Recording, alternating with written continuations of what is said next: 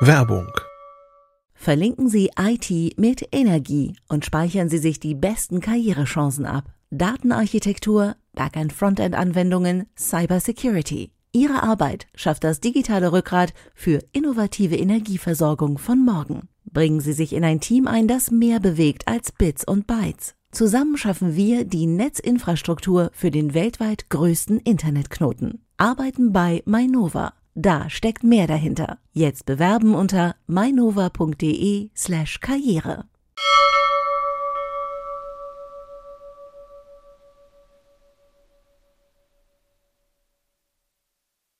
Jetzt gleich bei CT Uplink ähm, machen wir eine Sendung für die Alternativen. Wir machen Android ohne Google. Wir reden über ein alternatives Fotobearbeitungsprogramm und über einen chinesischen Saugroboter. Bis gleich.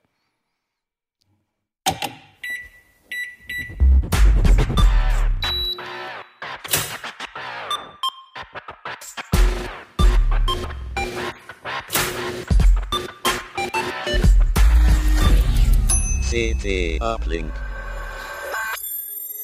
Moin, moin Maus-Fans. Willkommen zu CT Uplink.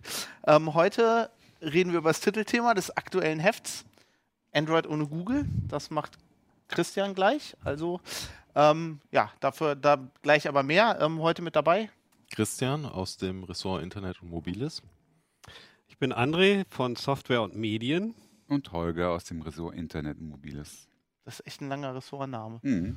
Eigentlich sagen wir das ja gar nicht mehr, aus welchem Ressort wir Wir sind. nennen uns doch Resimo. Resimo. Resimo. Ja, ähm, Christian ist, ist gleich als erstes dran. Wir reden über Android ohne Google. Du hast ein ähm, Fotobearbeitungsprogramm mitgebracht, was sehr Ja, Affinity Photo habe Genau. ich mitgebracht. Das ist äh, klein und günstig und möchte Photoshop Konkurrenz machen. Wir haben wir- uns mal angeschaut, ob das ob das geht. Hand und Fuß hat. genau. Und du redest gleich über diesen coolen Saugroboter, Genau. der chinesisch redet. Aber zuerst mal, ähm, Christian, wir haben als Titelthema in dem Heft Android ohne Google. Meine erste Frage, warum würde man das tun wollen? Weil es geht. Ähm, hat, ja, ich meine, es ist ja so, also wenn man, wenn man normalerweise ein Android-Handy hat, ist ja alles möglich von Google drauf, ne? Hm. Ähm, und wenn du jetzt überlegst, ich reiß das alles raus, dann habe ich kein Google Maps mehr, ich habe den Play Store nicht mehr. Ähm, ist das nicht, also hat, hat das funktioniert für euch? Hat funktioniert und funktioniert auch im Alltag. Also nicht nur hier in der Redaktion auf irgendwelchen Testgeräten, sondern auch auf dem Handy, was man wirklich im Alltag benutzen will. Und äh, ich finde, es macht auch einfach Spaß rumzufrickeln. Also mein, Na, manchmal hast du schon ganz schön geflucht. Man muss dazu sagen, wir beide sitzen in einem Büro uns gegenüber. Ja, am Ende hat es dann doch irgendwie immer geklappt. Also ähm, ich finde halt schon diese Frickelei, die, die muss einem halt auch Spaß machen. Ne? Also wenn man einfach, wenn man keine Lust hat, äh, das Handy neu einzurichten, wenn man keine Lust hat, Apps neu zu installieren, dann ist das nichts für einen. Aber wenn man Spaß am Basteln hat und vielleicht noch eine andere Motivation, dann kann ich das persönlich Was sehr ist denn die andere Motivation?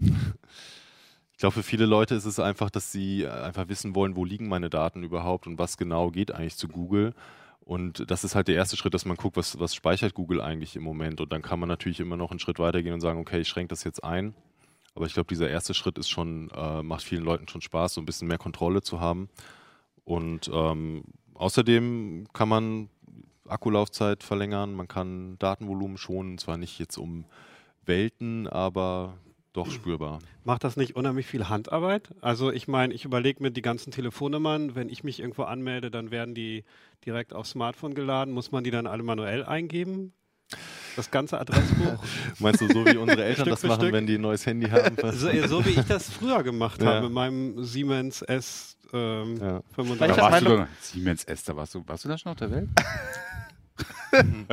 Das speichert man doch auf der SIM-Karte, oder? Das, Ja, okay, ähm, aber hat man ja üblicherweise nicht mehr. Also Ja, also ich speichere die Kontakte auch nicht mehr auf der SIM-Karte, aber ich tippe sie auch nicht mehr von Hand ein, sondern ich habe mir irgendwann vor Jahren schon mal einen anderen äh, Dienstanbieter gesucht, der die Kontakte speichert. Also die sind dann nicht bei Google, aber die kommen dann genauso automatisch aufs Handy und ich muss sie zum Glück nicht mehr einzeln wenn man das abtippen. denn hat. Also ich finde ja, ähm, ich, ich hatte das mal vor, vor langer Zeit, habe ich das mal gemacht mit CyanogenMod und ich habe mir halt quasi erstmal den, als erstes den Play Store wieder installiert, weil ich halt da Apps installieren wollte. Aber ich meine, heutzutage hängt ja an diesen Play-Services von Google noch eine Menge mehr dran, ne? zum Beispiel Push-Apps und so. Äh, habt ihr dafür eine Lösung gefunden? Ähm, wir haben eine Lösung gefunden, die funktioniert. Das, ähm, der erste einfachste Schritt wäre natürlich auf die Push-Nachrichten einfach zu verzichten. Das geht auch. Also ähm, dann bekommen Da ist das Apps- Handy auch weniger nervig. Genau, dann, äh, ja, es kommt darauf an, wie man dann so persönlich so psychisch gestrickt ist, ob man das Handy vielleicht tausendmal mehr rausholt als vorher, um halt zu pullen und zu gucken, ob neue Nachrichten da sind, weil man kriegt man keine Push-Nachrichten mehr. Aber ganz im Ernst, also es geht, ähm, es, es gibt eine App, äh, die selbst Open Source ist, die sich aber dann wieder an diesen Cloud-Dienst von Google dranhängt, dieses Google Cloud Messaging und ähm, dann sozusagen die Play Services erwischt, äh, ersetzt. Das heißt, ich habe ähm, eine schlanke App, die nur für Cloud Messaging sorgt, aber nicht die ganzen anderen Google-Dienste anfunkt und äh, dann kann ich eben Google Cloud Messaging weiter nutzen. Die Puristen würden das natürlich nicht machen, die würden sagen, ganz ohne Google, also auch kein Google Cloud Messaging. Weil der dann, dann Google pinkt dann diese App an und die leitet das weiter an dein Handy. Geht das so? Also äh, zum Beispiel bei Threema ist es so, ähm, dass äh, Threema, wenn eine neue Nachricht für mich vorliegt, über dieses Google Cloud Messaging die Threema-App auf meinem Handy aufweckt. Das Mhm. heißt, die Nachricht äh, wird nicht übertragen, es wird auch nicht übertragen, wer mir jetzt eine Nachricht geschickt hat, sondern es wird einfach nur übertragen die Information, da ist jetzt eine Nachricht da für den Benutzer und dann wird Threema aufgeweckt und holt die Nachricht selber vom Threema-Server ab. Und wenn du jetzt diesen alternativen Dienst machst, dann schaltet der sich dazwischen, oder? Äh, der meldet das Handy einfach bei Google Cloud Messaging an Mhm. und dafür brauche ich auch kein Google-Konto. Ah, Das heißt, ich kann ein, ich kann komplett ohne Play Services von Google, ohne die proprietären Play Services von Google, kann ich dieses Komfort-Feature nutzen. Muss ich natürlich nicht, es geht auch ohne. Ich kann auch Threema oder Signal ohne Push benutzen, funktioniert auch. Das heißt aber auch, wenn du, ähm, wenn du da nicht mit deiner Google-ID angemeldet bist, dass du dann halbwegs anonym unterwegs bist, trotzdem noch. Also erkennt dich Google, trotzdem ist die Frage. Also anhand des Handys. Soweit ma- äh, Google natürlich äh, braucht natürlich eine feste Nummer, über die ich identifiziert werden kann. Äh, Also nicht persönlich, aber ähm, natürlich ist das Gerät dann eine, Ja, aber die halt mit der Zufallsnummer. Zum Namen ist dann zumindest ein bisschen loser, ne? Ja, also ist, man muss natürlich schauen, was übertragen die einzelnen Apps über Google Cloud Messaging. Aber ich verlasse mich darauf, wenn Threema sagt, wir übertragen nicht die Nachrichten, sondern nur die Information, das ist eine neue Nachricht, Mhm. dann also Google kann dich ja wahrscheinlich, wenn du dann immer noch die Google-Suche verwendest, schon wahrscheinlich dadurch irgendwie früher oder später identifizieren, würde ich mal fast tippen. Ja, das Coole bei dem Thema ist halt, jeder kann es halt so machen, wie er möchte. Ne? Also man kann natürlich komplett ohne Google leben, man kann auch eine andere Suchmaschine benutzen, man kann Bing. andere Karten-Apps benutzen. ähm, Er sagte Suchmaschine. jeder kann, äh, kann es so machen, wie er möchte. Also man kann von 0% Google auf 100% Google äh, und alles dazwischen kann man sein Android-Gerät einstellen. Und äh, deswegen finde ich das Thema einfach so spannend, weil es nicht eben Google ist böse oder Google ist schlecht, sondern oder kein Google oder alles Google, sondern es geht auch alles dazwischen. Das ist ja auch das, was wir in anderen Artikeln immer wieder, gerade in den datenschutzbetonten Artikeln immer wieder, immer wieder sagen, dass man versuchen sollte, die ganzen Dienste, die man nutzt, ein bisschen zu diversifizieren, ne? dass man nicht alles bei einem Anbieter hat, sondern dass man für den Zweck den Dienst benutzt, für Mail vielleicht wieder einen anderen Dienst und so weiter. Also das große, also das große Problem ist ja dann immer noch irgendwie Apps installieren, ne? Und, und Updates kriegen. Habt ihr da, habt ihr da F-Droid benutzt oder? Ähm, ich würde persönlich ähm, F-Droid empfehlen. Ich nutze es auch selber gerne. Das heißt, ich kriege äh, Also F-Droid ist so ein, um das zu erklären, Genau. F-Droid ist so ein ähm, alternativer quasi äh, App Store, Mhm. wo halt nur Open Source äh, Apps drin sind. Genau. Und äh, das ist ein Store in dem Sinne, dass er auch die Apps, die ich über ihn installiere, auch automatisch updatet. Und äh, wenn man trotzdem Apps aus dem Play Store auf sein Handy laden will, kann man das zum Beispiel über Raccoon machen. Das ist ein APK-Downloader für einen PC. Und ähm, dann schiebe ich vom PC diese APKs über USB auf mein Handy und habe dann trotzdem alle Apps aus dem Play Store, die ich wirklich nutzen will, aus einer sicheren Quelle. Muss sie dann eben von Hand updaten. Das ist der Nachteil. Und äh, wahrscheinlich solltest du Drittquellen installieren, abstellen, nachdem du die da aufs Handy geschoben hast, würde ich jetzt aus, aus dem Du Sicherheitsressort bist, der, sagen. du bist der Mann aus dem Security-Ressort dann. Also, das, also da- was wir halt sehen ist, äh, was man so, so sieht, ne, ist halt, dass die meisten Angriffe auf Android-Handys stattfinden, indem ähm, dem Benutzer irgendwie vorgegaukelt wird, er müsste Drittquellen aktivieren oder die vielleicht schon aktiviert hat. Und dann kannst du halt den APKs ähm, unterschieben und alles mögliche. Also wir sagen immer, am besten nichts aus Drittquellen installieren. Wenn ja, dann halt das anstellen, die APK installieren, die ich haben will und das wieder ausstellen. Aber Ja. ich meine, das kann man ja durchaus machen. Genau, ja. Und du musst ja eh da mit, auch mit deinem Rechner da APKs rüberschieben. Genau. Ähm, Aber es gibt für Apps keine Möglichkeit, äh, jetzt äh, entweder Google oder andere Apps, ähm, diese Einstellung zu ändern. Das muss schon der Nutzer machen. Nein, das musst du schon. Also, soweit ich weiß, nicht. Also wir hatten es, glaube ich, also ich habe dafür eigentlich noch keine Exploits gesehen. Mhm. Das ist immer irgendwie so, ähm, das sind halt Werbebanner auf Webseiten oder so, die halt sagen, dein Rechner ist infiziert, äh, installiere hier diesen Virenscanner und dann laden die eine APK runter und die sagen dir dann natürlich, das ist ein Virenscanner, mach jetzt mal Drittquelleninstallation an. Und es gibt halt Leute, die machen das dann. Mhm. ist natürlich kein Virenscanner, sondern irgendwie ein Trojaner. Hm. Ähm, also da muss man dann wahrscheinlich schon ein bisschen aufpassen. Aber ich denke mal, Leute, Leute, die diesen Aufwand eingehen, äh, da Google von ihrem Handy, Handy runter zu frickeln, die kommen damit wahrscheinlich auch klar. Ja, denke ich auch. Also es ist aber schon eine Bastellösung, ne? Ist also jetzt nicht wirklich, was man. Wie viel Frickeler ist es denn? Kannst du so ungefähr so einen, so einen, so einen Zeitrahmen angeben? Also wenn du jetzt ein, ein normales, äh, keine Also Ahnung, die- Samsung die- S7 hast oder so? Die ersten Schritte sind gar nicht frickelig, sondern ähm, wenn man einfach bei seinem normalen Betriebssystem bleiben möchte, zum Beispiel was man von Samsung bekommen hat, also der Android-Variante von Samsung, dann kann man ganz leicht mit ein paar Einstellungen die Synchronisation zu den ganzen Google-Diensten ausschalten. Man kann die Apps deaktivieren. Man hat dann trotzdem sein Google-Konto noch weiterhin auf dem Handy gespeichert. Ähm, man kann weiterhin aus dem Play Store Apps runterladen, aber man hat schon mal äh, weniger Datenverkehr mit Google und man kann natürlich äh, andere Mail-Provider verwenden. Mhm. Also äh, es geht von ganz easy dann wirklich bis zur Installation von einem Custom-ROM, was dann schon frickelig ist und einen halben Tag dauert oder zumindest eine Stunde. Kommt Mhm. natürlich halt auch ein bisschen auf dein Gerät an, ne? Also ich, ich habe zum Beispiel einen Nexus, Mhm. da musste man dann schon eine ROM installieren, aber ich meine, ist ja auch ein Gerät von Google, das zu kaufen und dann Google runterzuschmeißen, Mhm. ist schon irgendwie, will man sich schon selbst bestrafen, wenn man das macht. Ja, die Hardware von den Nexus-Geräten ist natürlich auch ganz interessant. Die sind relativ günstig, also die älteren Modelle waren ja relativ günstig und äh, da kann man, dann gibt es immer schnell einen Cyanogen-Mod oder einen Lineage OS für die Modelle. Also kann ich auch verstehen, wenn jemand sagt, ich kaufe mir einen Nexus, aber will kein Google. Macht Mhm. auch irgendwie Sinn. Also wenn man, wenn man das vorhat, wenn man jetzt sagt, ich möchte mir ein neues Gerät kaufen ähm, und ich möchte da Google runterschmeißen, kannst du dann irgendwas empfehlen? Ähm, also bei den ganz neuen Geräten sollte man halt schauen, gibt es dafür ein Custom-ROM, mit dem ich wirklich gar keine Google-Apps mehr dann habe. Äh, und das ist bei den neueren Geräten eher selten. Es dauert meistens eine Zeit oder es kommt gar nicht, weil die Hardware nicht unterstützt wird, nicht offen liegt. Ähm, es gibt ein Handy, das Fairphone 2, ähm, da bietet der Hersteller selber eine Google-freie Variante an. Also da habe ich den Vorteil, da kann ich mir ein neues Handy kaufen, kann diese Google-freie Variante installieren und habe trotzdem noch die, äh, die Garantie. Und Sind da dann schon Dienste vorinstalliert irgendwie? Oder musst du das alles dann händisch? also dann habe ich Also es äh, liegt trotzdem eine Mail-App vor und sowas. Genau, das, dann habe ich die du doch. ganzen Android Open Source Apps, also aus diesem Mhm. AOSP-Teil von Android, die ganzen Apps habe ich. Zum Beispiel den AOSP-Kalender, die AOSP-Mail-App, die normale Android-Tastatur, was halt sonst eben die Google-Apps wären oder teilweise auch von, von Samsung. Ähm, und damit kann man wunderbar arbeiten und dann, was man dann sonst noch braucht, kann man sich über F-Droid besorgen. Mhm.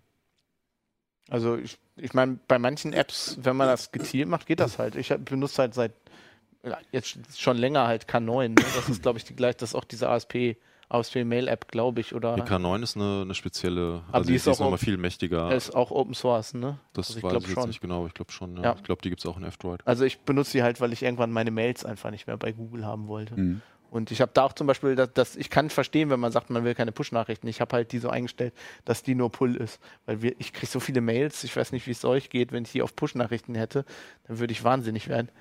Ja, du kannst immer noch die Benachrichtigung, also du kannst natürlich sagen, dass die Mails sofort zugestellt werden sollen, aber du, lässt dich dann von deinem Handy nicht mehr benachrichtigen. Genau, das- ne? das also macht- du stellst die das. Benachrichtigung aus, klar. Also dann, Ne, ich, ich pull die halt. Ich Hm. sag halt wirklich, ich möchte jetzt meine Mails lesen, also es geht schon. Hm. Okay, also wenn ihr das, wenn ihr das machen wollt, äh, würde ich euch empfehlen, die neue CT zu kaufen. Da ist eine lange Bastelanleitung drin. mh, Äh, ja, ist eigentlich äh, 20 Seiten oder so. ja, okay, also man, du hast ja gesagt, ne, ist ziemlich, das kann man ziemlich regeln, wie, wie, wie viel man Genau. basteln will. Das ist in den verschiedenen Artikeln, also sind mehrere Artikel, ist nicht ein ganz langer Artikel, sondern ein Artikel bezieht sich darauf, was kann ich machen mit dem Originalbetriebssystem und mit einfachen Einstellungen und dann wird es halt ein bisschen komplizierter in den späteren Artikeln. Cool. Ja, dann ähm, jetzt mal zu dir. Wenn man, wenn Jetzt man, wenn man bei Fotobearbeitungsprogrammen gegen den Strom schwimmen will, dann ähm, hast du auch eine Lösung, ne? Ja, also ähm, viele Photoshop-Nutzer sind ja so ein bisschen verärgert, dass Adobe das nicht mehr verkauft, sondern nur noch zur Miete anbietet. Also das heißt 12 Euro im Monat, dann kriege ich Photoshop und Lightroom, das ist die billigste Variante. Und da sind immer mal wieder Leute auf der Suche nach einer Alternative. Nur es gibt irgendwie nicht wirklich eine. Also PaintShop Pro hat Corel irgendwie kaputt optimiert. GIMP ist schwerfällig, nicht jedermanns Speziell. Sache. Ja, und ähm, da gibt's jetzt Serif, das ist ein britischer Hersteller, die haben 20 Jahre lang eigentlich Adobe-Klone produziert, das hieß Page Plus, Draw Plus, Photo Plus. Und die haben jetzt vor einem Jahr äh, alles komplett Tabula Rasa gemacht äh, und ähm, ihre, entwickeln gerade ihre ganze Produktreihe neu. Und das ist irgendwie sehr spannend. Und die Bildbearbeitung aus dieser Reihe, die heißt Affinity Photo. Die gab es zuerst für den Mac und also zuerst als Beta und so weiter. Und jetzt gibt es äh, erstmals seit ungefähr einem Monat für, äh, für Mac und für Windows funktionsgleich als finale Version. Kostet 50 Euro. Also den äh, ist der Gegenwert von vier Monaten Photoshop-Abo. Und ähm, ja, da haben wir uns mal angeguckt, was die Anwendung so kann. Und ähm, die kann eine ganze Menge. Also das ähm, dafür, dass es Version 1.5 ist. Gut, die haben viel Erfahrung, ne? die haben schon 20 Jahre Software entwickelt, aber ähm, das ist wirklich also deutlich besser als diese ganze Photo Plus ähm, Reihe die die vorher entwickelt haben. Und ähm, also es, es kommt natürlich nicht ganz an Photoshop ran, aber äh, es, ich finde, es kann eine ganze Menge. Vielleicht kann ich mal ein bisschen was zeigen. Genau, vom Interface Regie. her sieht's ja gar nicht. Also es sieht erstmal, man hat hier rechts Paletten, Ebenen, Effekte und so weiter, Histogramm, Farbfelder, das ist äh, und links die Werkzeugpalette, das ist wie bei Photoshop. Oben, das ist neu. Hier gibt es noch so ein paar häufig benutzte, häufig verwendete oder benötigte Funktionen. Verschiedene Personas, die Fotopersona, das kann ich mal zeigen. Wenn ich jetzt eine RAW-Datei öffne, dann äh, wechselt Affinity Photo in die Develop-Persona. Ähm, genau, das ist also, das entspricht dann den, äh, dem Entwicklungsplugin in Photoshop. Also jetzt kann ich hier irgendwie, naja, heller machen muss ich es eigentlich gar nicht. Bisschen mehr Kontrast. Darf ich mal fragen, äh, ich kenne mich mit Foto, Fotobearbeitungssoftware Mhm. nicht so gut aus. Ähm, ist das dann auch kompatibel zu Photoshop? Also heißt das, wenn ich jetzt äh, alte, kann ich damit alte Photoshop-Dateien weiter bearbeiten? Naja gut, also äh, ja, kann man. Also erstmal äh, öffnet man ja üblicherweise vielleicht ein Foto, also ein JPEG oder ein RAW und äh, das kann Affinity Photo genauso wie Photoshop alles öffnen. Und Photoshop-Dateien werden auch unterstützt, weitgehend. Also ähm, das ist wie ein PDF, das kann alles Mögliche enthalten. Also eine Photoshop-Datei kann auch 3D-Objekte enthalten. Äh, mit 3D kann Affinity Photo jetzt nicht umgehen. Ähm, aber ansonsten das meiste Masken, Ebenen, Einstellungsebenen und so eben, ja. weiter, das, das geht alles schon. Aber die speichern wahrscheinlich in ihrem, in ihrem eigenen Dateiformat, ne? Also wenn ich jetzt in Affinity speichere. Das heißt, äh, AF-Foto, glaube ich, ja, das Mhm. ist dann, dann klar, ne? Das ist dann ein proprietäres Format. Das kann Photoshop natürlich nicht öffnen. Also das, ähm, diese ganzen Konkurrenten, die müssen halt Photoshop-Dateien unterstützen. Umgekehrt ist das nicht unbedingt der Fall. Da gibt es auch keinen Konverter oder sowas?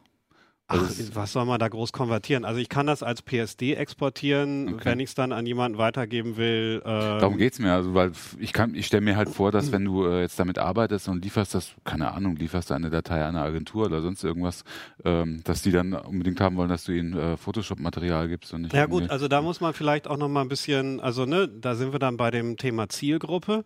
Ähm, jemand, der jetzt professionell mit Photoshop arbeitet, jeden Tag, also ein Designprofi, der wird sich nicht Affinity Photo kaufen. Okay. Das ist ein bisschen instabil, das stürzt schon mal ab.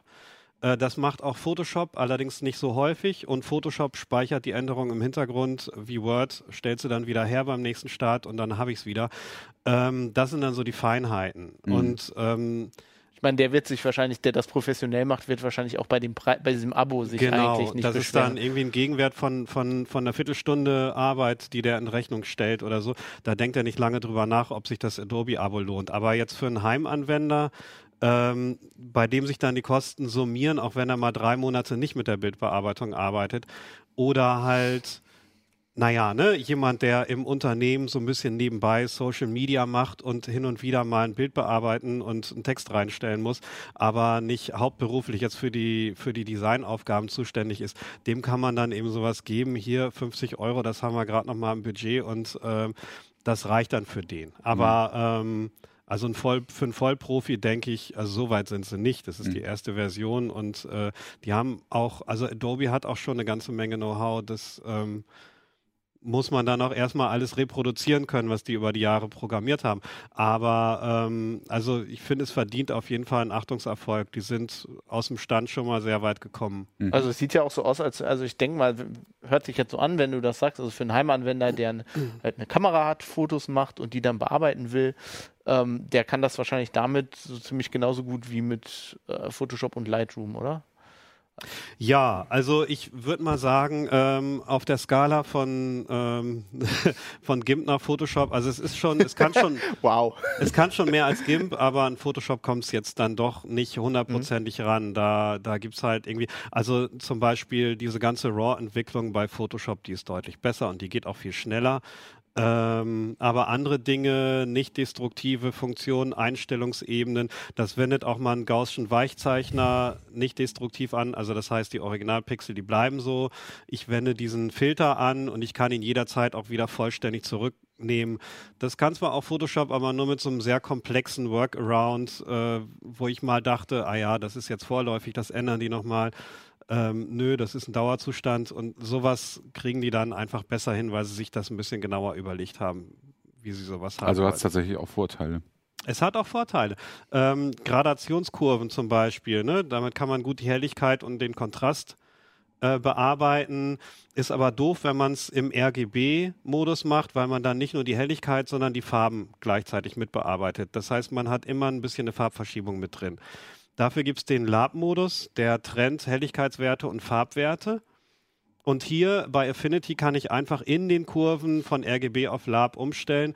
Bei Photoshop muss ich das gesamte Dokument konvertieren. Da darf ich dann, da muss ich dann irgendwelche Ebenen auf die Hintergrundebene reduzieren. Nur wenn ich mal irgendwie die die Helligkeit ein bisschen äh, bearbeiten will. Und ähm, das ist einfach viel zu komplex und ähm, da hat, hat dieses Programm den Vorteil, dass ich das einfach mit einem Mausklick ändere. Also für mich klingt es jetzt so, als sei es äh, für mich kompatibler als Photoshop, weil ich kenne mich mit Bildbearbeitung nicht besonders gut aus, aber äh, ich will halt gelegentlich mal Fotos bearbeiten. Da bin ich wahrscheinlich sogar damit besser dran als mit Photoshop tendenziell, oder? Also es Ähm, klingt jetzt von der Bedienung her für, Am für Amateure ein bisschen einfacher. Also für Amateure wäre es dann, glaube ich, doch, also für blutige Anfänger wäre es dann doch eher sowas wie Photoshop Elements, dass einem einen Assistenten gibt und ähm, einen einfach ans Händchen nimmt und sagt, erstens machst du das, zweitens machst du das, drittens machst du das und dann klickst du auf Fertig. Mhm. Also das fordert schon auch viel Know-how. Also das Mhm. richt, richtet sich an Leute, die Photoshop schon kennen. Okay. Die Tastenkürze sind die gleichen, die Werkzeuge sind mehr oder weniger an der gleichen Stelle.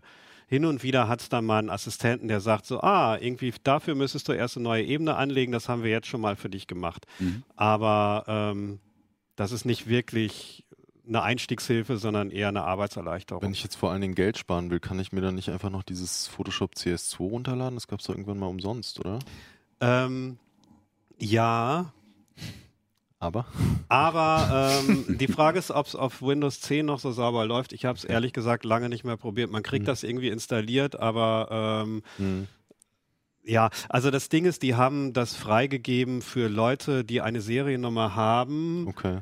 Ähm, das war für Adobe einfach einfacher, das so zu machen, weil die die alten Lizenzserver deaktivieren mussten und Mhm. dann haben sie einfach gesagt, ach komm her, ne, dann nehm's doch hin. Okay. Also das ist zwar möglich, Mhm. es äh, runterzuladen und zu verwenden. Adobe verfolgt einen auch nicht. Hm. Ähm, aber wenn ich keine Seriennummer habe, bewege ich mich da rechtlich Ah, okay. in einer Grauzone. Also es Okay. hört sich ja doch sehr, sehr darauf an, als zielen die ziemlich eindeutig auf die, die Anwender, die sagen, ich möchte es halt nicht monatlich bezahlen. Ne? Ja. Was halt, also ich habe es jetzt vor kurzem, habe ich ein, dieses Abo äh, halt hauptsächlich für Lightroom abgeschlossen. Das ist schon Ne, also bei Netflix ist das noch okay, dass man irgendwie einen bestimmten Preis so im Monat zahlt, weil man guckt das ja ständig zum Beispiel oder Spotify oder so.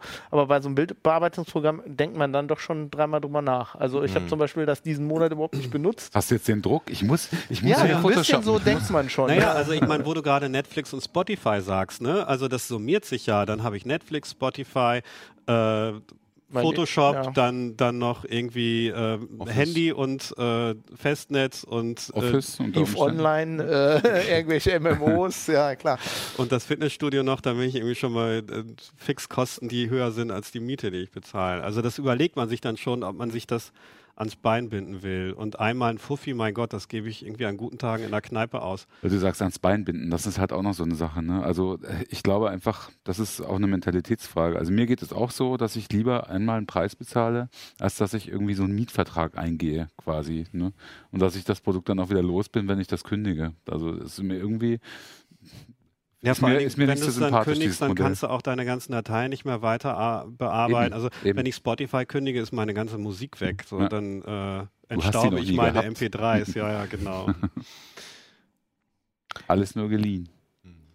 Ja, hört sich, äh, hört sich interessant an. Ähm, ist natürlich eine ziemlich, ich weiß nicht, ein bisschen eingeschränkte Zielgruppe. Ist wahrscheinlich für, für Uplink-Zuschauer nicht schlecht, aber Ach, äh, das ist jetzt nur meine Einschätzung. Ne? Also irgendwie, ich weiß nicht, was die sich überlegt haben, wer ihre Zielgruppe sind. Also definitiv jeder Photoshop-Nutzer.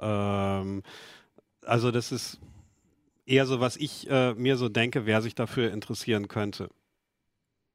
gibt es irgendwas, wo du sagen würdest, okay, das hat es jetzt definitiv nicht, das ist irgendwie so ein Dealbreaker, ähm, wo ich dann wirklich doch Photoshop brauche? Na gut, also wenn ich 3D-Objekte integrieren will, ähm, das geht da gar nicht. Das ist aber schon eine sehr spezielle Funktion. Ansonsten bemühen die sich alles irgendwie zu unterstützen. Ich finde diese ganze RAW-Geschichte, wenn ich viel fotografiere, dann ähm, bin ich vielleicht mit diesem Photoshop, äh, mit diesem Foto-Abo von Adobe besser bedient, weil Lightroom mit drin ist und weil äh, Camera Raw, also das Import-Plugin von Photoshop, das ja die Lightroom Engine auch benutzt, einfach viel mehr kann und äh, viel schneller arbeitet und besseres Ergebnis bietet als das, was Affinity Photo jetzt bietet. Also für ne, irgendwie meine ganzen äh, 500 Urlaubsbilder oder Fotos, die ich von der Hochzeit gemacht habe, das mit Affinity Photo zu bearbeiten, das würde ich nicht empfehlen. Da braucht man dann schon einen guten RAW-Entwickler. Okay, cool. Das äh, hast du doch ziemlich gut beantwortet dann. So, dann jetzt äh, zu dir. Du hast äh, dir einen Saugroboter gekauft. Das muss ich hier mal auf, äh, wegräumen. Ja, ich, räume jetzt mal hier ein bisschen weg, weil wir haben den für die ich habe mir den die noch, tatsächlich privat gekauft. für die Leute, die äh, noch als zuhören. Experiment, weil ich bei ihm, weil ich äh, wie gesagt bei Christian im Zimmer sitze und immer höre, was die Kollegen alles in China bestellen, habe ich gedacht, ich muss mir jetzt auch mal was in China bestellen. Was brauchen wir gerade? Weil wir uns gerade zwei Katzen zugelegt haben zu Hause als Familie. Wir brauchen Habt ihr Staub. die auch in China bestellt, die Wir Katze? brauchen Staubroboter. Nein, wir bestellen keine Katzen. So, wir haben ja noch das Reaction-Video. Achso, vielleicht sollten wir zuerst mal äh, das, das Video mit deinen zwei Ach so, Katzen genau, zeigen. ich hab- ähm, also für die Leute, die nur zuhören, wir haben den äh, Staubsauger hier auf dem Tisch Und das ist, aufgebaut und es, zeigen für dieses Video wurden keine Katzen gequält. sagen. So ein bisschen. Ja, dann. Äh, Aber mal hast du, hast du das mit Ton? Also das war das erste Experiment zu Hause mit dem, mit dem äh, Staubsauger ob bei uns zu Hause im, im zumindest Wohnzimmerflur. Und die sind schon, äh, die machen, wir mittlerweile haben so viele Kollegen äh, das auch probiert mit ihren Katzen. Und die Katzen fahren immer auf die gleiche Sache ab, nämlich auf diese kleine Seitenbürste hier. Wir, wir machen ja vielleicht gleich mal an, dann könnt ihr das sehen. Das ist halt total absurd. haben Sie sich jetzt mittlerweile dran gewöhnt oder? Äh, Nee, die haben sich, also diese Bürste, also mittlerweile sehen sie, sehen sie ihn voll als Konkurrenten an und werden echt sauer, wenn er fährt. Also, aber draufgesetzt haben sie sich noch nie. Ich also, meine, ist ein eigentlich. Kollege ja hat erzählt zum Beispiel, da, der hat auch einen Saugroboter, nicht, den, nicht von Xiaomi, sondern einen anderen. Der, ähm, da setzen die sich auch drauf und surfen mit, aber das haben unsere noch nicht Ist ja gemacht. auch irgendwie blöd, wenn die ihn als Konkurrenz ansehen, weil die Katze hat ja eigentlich das gegenteilige den Zweck im Haushalt. Ne? Die macht ja den Dreck. Ja, aber ich meine, das ist, das ist, genau. Mach meinen Dreck nicht weg. Ja, vielleicht sollten wir, willst du mal, willst du Ja, mal ich ganz kurz erzählen. Äh, ich habe den bei so einem äh, China Gadget Blog bestellt, äh, Gadget Online Shop. Ähm, für ich habe 330 Euro bezahlt, wie wir immer im Heft so schön sagen, ohne Steuern. Das heißt, äh, also er hat äh, irgendwie dreieinhalb, dreieinhalb Wochen gebraucht, bis er dann bei uns zu Hause war. Und äh, ähm, naja, man muss halt auch einige Einschränkungen in Kauf nehmen, zum Beispiel eine, tatsächlich eine Garantie in Anspruch zu nehmen, die es angeblich formal gibt, äh, wird ein bisschen schwierig sein, den nach China zurückzuschicken und den in angemessener Zeit wiederzukriegen. Da hat Christian ein bisschen mehr Erfahrung mit Gadget als ich. Ähm, aber ich finde ihn total cool, muss ich echt sagen. Also ich finde ihn erstens für, ein, für einen Staubsaugerroboter sogar vergleichsweise hübsch. Dann spricht er so schön Chinesisch. Das können wir, Das können wir gleich, sehr können wir cool, gleich mal anmachen. Und ich finde ihn total praktisch. Und äh, ich kann ja mal ganz kurz erklären, das ist die Basis, das ist der Sauger. Der hat hier so eine so eine Klappe, da kriegt man kann ihn auf und zu machen. Hier ist auch der der Staubbehälter drin. Wie Sogar Scanner. ja, ne? So ein bisschen. Ähm, das hat sogar einen HEPA-Filter drin. Ähm, aber das Coole eigentlich ist das, was ihn unterscheidet von der Konkurrenz in der Preisklasse zumindest, sind halt die zig Sensoren, die dran sind und die, wie die Sensoren zusammenspielen. Also er hat ein hier vorne ist natürlich ein Bumper, dann hat er hier Ultraschallsensoren und das, das Wichtigste ist hier oben, das ist ein Laserdistanzsensor, der immer in 360 Grad rotiert und sich umguckt. Werden wir gleich noch sehen, wie, wie sich das dann auswirkt. Und äh, da hat er ein Gyro, äh, einen Kompass drin, ein Gyroskop und, und hier unten hat er auch noch so Abstandssensoren. Das können wir gleich mal ausprobieren, dass er angeblich keine Treppen und, und äh, Tische runterfällt und so. Also man kann ihn auch Matratzen saugen lassen. Also eigentlich könnte in man den noch auf dem Mars aussetzen. Dann Dann wird er das ja, sauber machen. ähm, da- da kommen wir gleich zum Da ist, glaube ich, Schwachpunkt. ein bisschen viel Staub. Wie man sieht, das ist der Das Schwachpunkt von den meisten Staubsaugerrobotern, wenn man mal unten guckt. Ähm, er ist halt nicht Vielleicht- besonders hoch. Ah, äh, äh, wie, wie, wie, so? So geht's, ne? Ja. Ähm, er ist halt nicht besonders hoch und also unsere Erfahrung ist, Schwellen sollten nicht höher als 1,5 Zentimeter sein. Also wir haben zum Beispiel in der Wohnung eine Schwelle, die ist zwei Zentimeter hoch, da kommt er nicht drüber. Das ist ein Lowrider. genau, das ist ein Lowrider. Also mein Roomba hat ja wirkliche Probleme mit diesem, diesem Po-Eng-Sessel von Ikea. Der hat Achtung jetzt, so Achtung. Kommt, habt ihr so einen? Kommt der damit? Also der hat, der hat ja Hm? wirklich nur so eine nicht sehr hohe Holzleiste, dieser berühmte Sessel von Ikea. Ja, ja, nee, so einen haben wir Und nicht. da verfängt er sich immer hinter. Echt? Aber, ja. Also was, was bei ihm zum Beispiel auch noch ein Problem ist, ein Kabel, ist Kabelgewirr. Ja, und das Kabel, gibt es natürlich bei uns zu Hause genug. Also ich habe mich irgendwann mal gewundert, als er im Staubsauger, sa- äh, im Schlafzimmer saugen waren unterm Bett. Da wusste ich wusste gar nicht, wie viele Kabel da liegen und plötzlich hat es dann rumpelt, krach. Ich hatte Und so. letzt, letztes Wochenende eine Internetstörung und habe gedacht, äh, Vodafone wäre schuld, war aber nur mein Roomba, der das Internetkabel gefressen hat. Aber jetzt kommen wir zum, zum eigentlichen äh, Gag an dem Ding. Also äh, zu bedienen ist er teilweise, wenn man nicht des Chinesischen mächtig ist, ein bisschen schwierig, weil halt alles Chinesisch läuft. Er ist äh, also die, die App, mit der man ihn bedienen kann, also erweitert bedienen kann, man kann ihn auch mit den Knöpfen da oben so ein bisschen bedienen, ist halt in Chinesisch und teilweise auch in Englisch gehalten. Das ist für dich aber kein Problem, weil du fließend Chinesisch ich kann euch das gleich alles übersetzen. Drei Jahre Chinesisch gelernt, um endlich nicht mehr Staubsaugen zu Aber es gibt tatsächlich den Trick, dass du äh, zum Beispiel mit Google Translator kannst du schon ziemlich viel erreichen. Ne? Also wenn du zum Beispiel, wenn du deine Sprüche aufnimmst und lässt es dir übersetzen. Aber es gibt auch schon Blogs, wo deutsche Anleitungen sind für die App Ich brauche einen. Dolmetscher für meinen Staubsauger. Ähm, die, die App, das ist der, der Roboter ist von, äh, von Mi, von Xiaomi. Hey, jetzt hast du sie gestört, hat gerade geschlafen. Was hat er, was hat, ach so, sie. Ja, es war kurz der Okay. Kontakt weg, ja, Ich glaube würde ich. sagen S, aber Ähm, Ich habe mich so schnell bewegt. Ich starte jetzt die App mal. Ähm, Johannes, kann man das sehen? Ja, super. Was sehen So, wir denn diese, diese App kommuniziert mit der chinesischen, hier über unser. WLAN, mit der chinesischen äh, Cloud von Xiaomi. Wir haben tatsächlich im Datenverkehr auch eine, eine Regierungsadresse gefunden. Also wir haben ein bisschen versucht, den Datenverkehr zu belauschen von der App zum äh, nach China und vom Staubsauger nach China, weil die kommunizieren über China jetzt die beiden hier gerade. die kennen über jetzt die deine chinesische Cloud. Geheimnisse. Ja, zum Beispiel, zum Beispiel wird höchstwahrscheinlich, wir können es nicht sicher sagen, weil wir es nicht gesehen haben, aber höchstwahrscheinlich werden die Raumpläne, die er aufzeichnet, mit übertragen.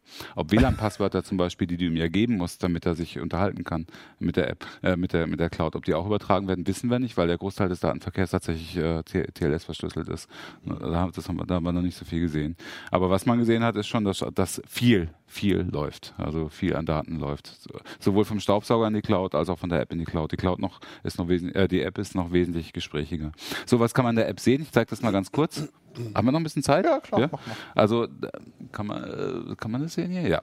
Ähm, das ist der Ladezustand des Akkus, der ist bei 100 Prozent. Das ist die gesaugte Quadratmeterzahl und das ist die momentane Saugleistung. Ich habe ihn jetzt mal auf schwach gestellt. Man kann, der hat drei Saugstufen. Wenn man das hier jetzt äh, verändert, dann kann man hier sagen, ja, mittel oder ganz stark, also viel wegsaugen. Und dann wird er natürlich auch wesentlich lauter.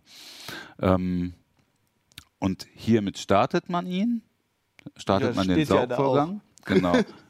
Ja, klar, steht da. Ich, das zeige ich zeig dir gleich mal, das ist ganz lustig. So, ich starte ihn jetzt einfach mal. Mal, einfach so. Gas. wir haben ja sogar, Johannes hat ja dankenswerterweise, weil er aus Versehen einen Behälter, glaube ich, ausgeleert hat, ein bisschen Streck dagelassen. Bisschen Normstaub. Und wenn er jetzt runterfällt, das ist ein Normhaferflocken. genau. Und wenn man, äh, zeigst, zeigst du mal, zeigst du auch mal die App, Johannes? Weil da kann man nämlich dann ganz gut sehen, dass äh, man hier einigermaßen in Echtzeit gezeigt bekommt, wo er gerade langsaugt und was vor allem, was er gerade sieht. Also er schickt jetzt unseren, die Maße unseres Studiotisches Also nach das China. Grüne, das Grüne ist die, genau, das Grüne ist die Basisstation und das Gelbe ist, ist er gerade, wo Also er gerade weiß auch, wo die. Basisstation ist und Genau, kann dann wieder das zeige ich dir gleich. Pass auf, wir machen das jetzt einfach mal so. Ich stoppe ihn jetzt mal. Das ist, heißt übrigens okay. Ja, okay. Und das lassen wir mal zurückfahren. So fährt er dann zur Basisstation zurück. Das macht er übrigens auch selber, wenn er nur noch 20% Akkuleistung, Restleistung hat. Dann. bald wieder nach Muss er allerdings erstmal nachdenken. Ja. Den Zustand kenne ich. Ich bin auch manchmal nicht Ja, den kennst du aber eher nachts um zwei, ne? Wahrscheinlich Genau. nach dem Cocktailabend. ja, jetzt hat er eigentlich direkt gefunden und dreht sich jetzt um und äh, dockt an. Ne? Genau, aber das Andocken ist wirklich sehr Schon lustig, weil er praktisch. so rumschwänzelt. Also meiner, meiner ist natürlich sehr, sehr, sehr dumm. Der findet immer seine Ladestation nicht und verreckt dann irgendwo. Meinst du, er hätte das Glas jetzt erkannt und hätte gestoppt, wenn ich es nicht. Probier's doch mal aus. Ich Vielleicht trinkst du es vorher noch leer. Wollen wir es mal ausprobieren? Ich finde, sollen wir nachher Ja, noch ein bisschen saugen lassen Mach und dabei noch weiterreden? Gucken, ob er sehr, ist schon sehr brachial auf die Tischkante zugefahren. Also Ja, ich Ja, auch ein bisschen also Angst. wir haben das ja einmal schon gemacht, dass wir ihn haben für, ein- für ein Video, ne, Johannes, für den ganzen Tisch saugen lassen. Äh, und also er war schon, also das Rad war wirklich an, am Rand Mhm. vom Tisch, aber es hat funktioniert, es hat geklappt. Also bei der Saugleistung, äh, ups, Ja, nee, das Glas und genau das gleiche passiert auch mit Kabeln. Also wenn ein Kabel hängen bleibt und merkt das nicht, dann zieht er zum Beispiel Steckdosenleisten mal mit oder Das so. Glas kann er wahrscheinlich mit dem Laser auch nicht wirklich. Ähm, Nee, aber entdecken. mit, aber mit dem Ultraschall-Distanzsensor hätte ich jetzt auch gedacht, dass das. Habe ich aber echt noch nie ausprobiert, weil ich ihn doch eher selten zu Hause auf dem Esstisch saugen lasse, ehrlich gesagt.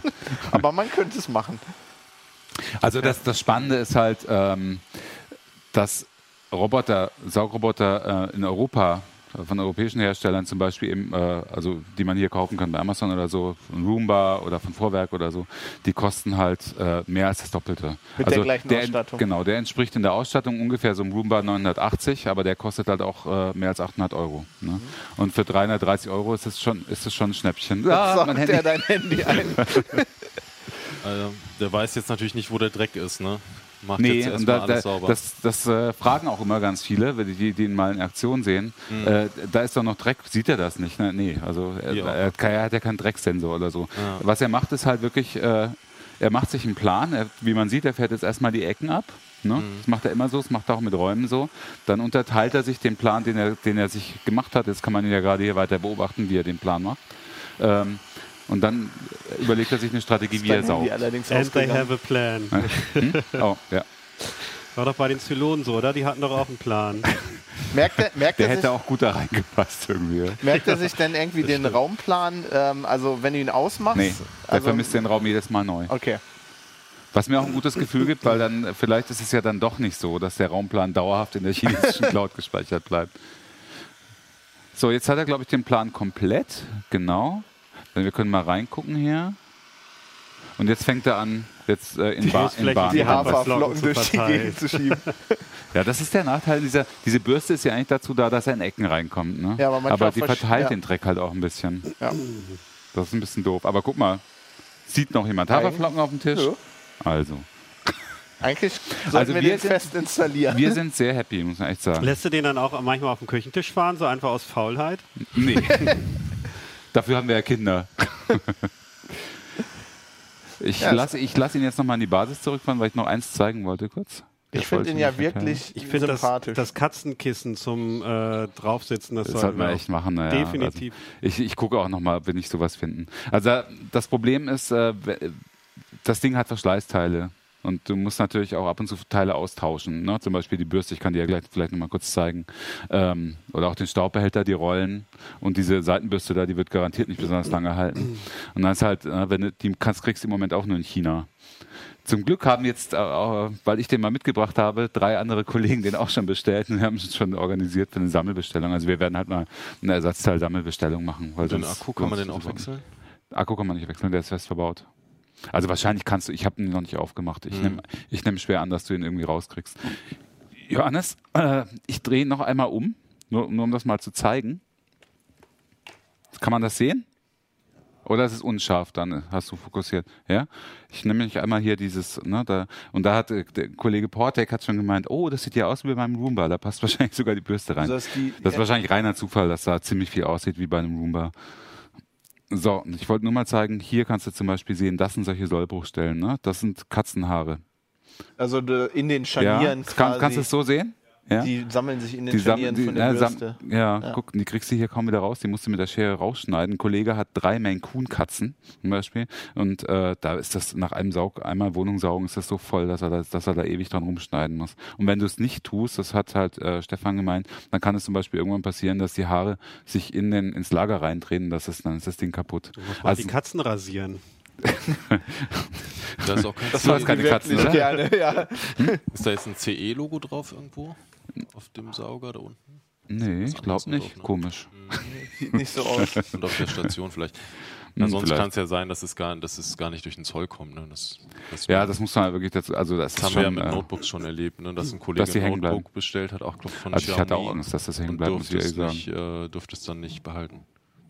Ach, muss der abgeben? Ich dachte, er, du er musst dann gar nur nicht bekommen. Er musste, nee, er musste zum Zoll und äh, durfte, durfte den Karton mal aufmachen und mal gucken, aber durfte es nicht mit äh, nach Hause nehmen oder nicht mit in die Redaktion nehmen. Und was haben die gemacht? Zurückgeschickt oder was? Das weiß ich jetzt nicht, ob Kontrolliert Na, der Zoll braucht ja auch, auch ab und zu mal neue Notebooks. Ne? Oder Reinigungsstaubsauger.